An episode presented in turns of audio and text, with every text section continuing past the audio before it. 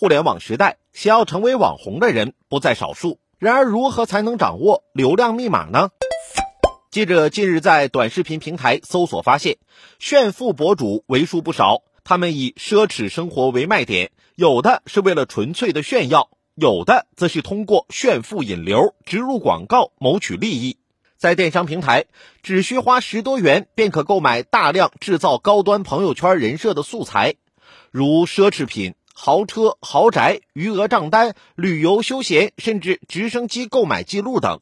炫富作为一种社会现象，从古至今都客观存在。在传统社会，炫富通过口口相传；在现代社会，炫富通过互联网得到广泛传播。在某些短视频平台上，充斥着不少炫富内容，撩拨人们的情绪、情感、欲望和认同，在一波又一波传导中扩散。在消费社会，消费除了满足衣食住行等实用性功能之外，还具有抽象的符号性功能及社会表现和社会竞争的功能。在商品经济时代，不同的商品根据材质、工艺、审美、稀缺程度等因素，在等级化、差异化的意义金字塔中占据不同的位置。人们往往利用消费上的差异来构建人与人之间的身份区别与阶层差异，从而营造高人一等的成就感与优越感。这就是炫富的文化根源和社会背景。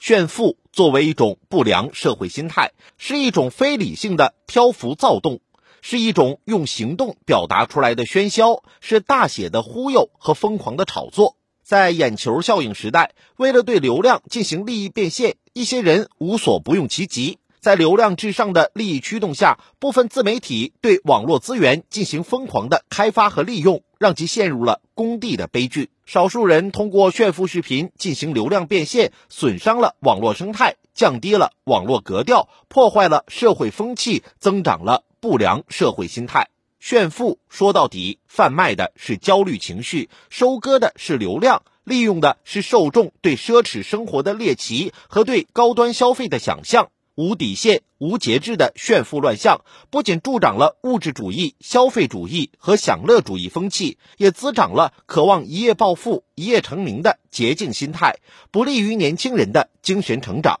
财富积累没有原罪，对财富的正当追求也是社会进步的强大动力之一。但我们需要的是更加健康、更加成熟的财富观。短视频并非治理的边缘地带，也需要规范。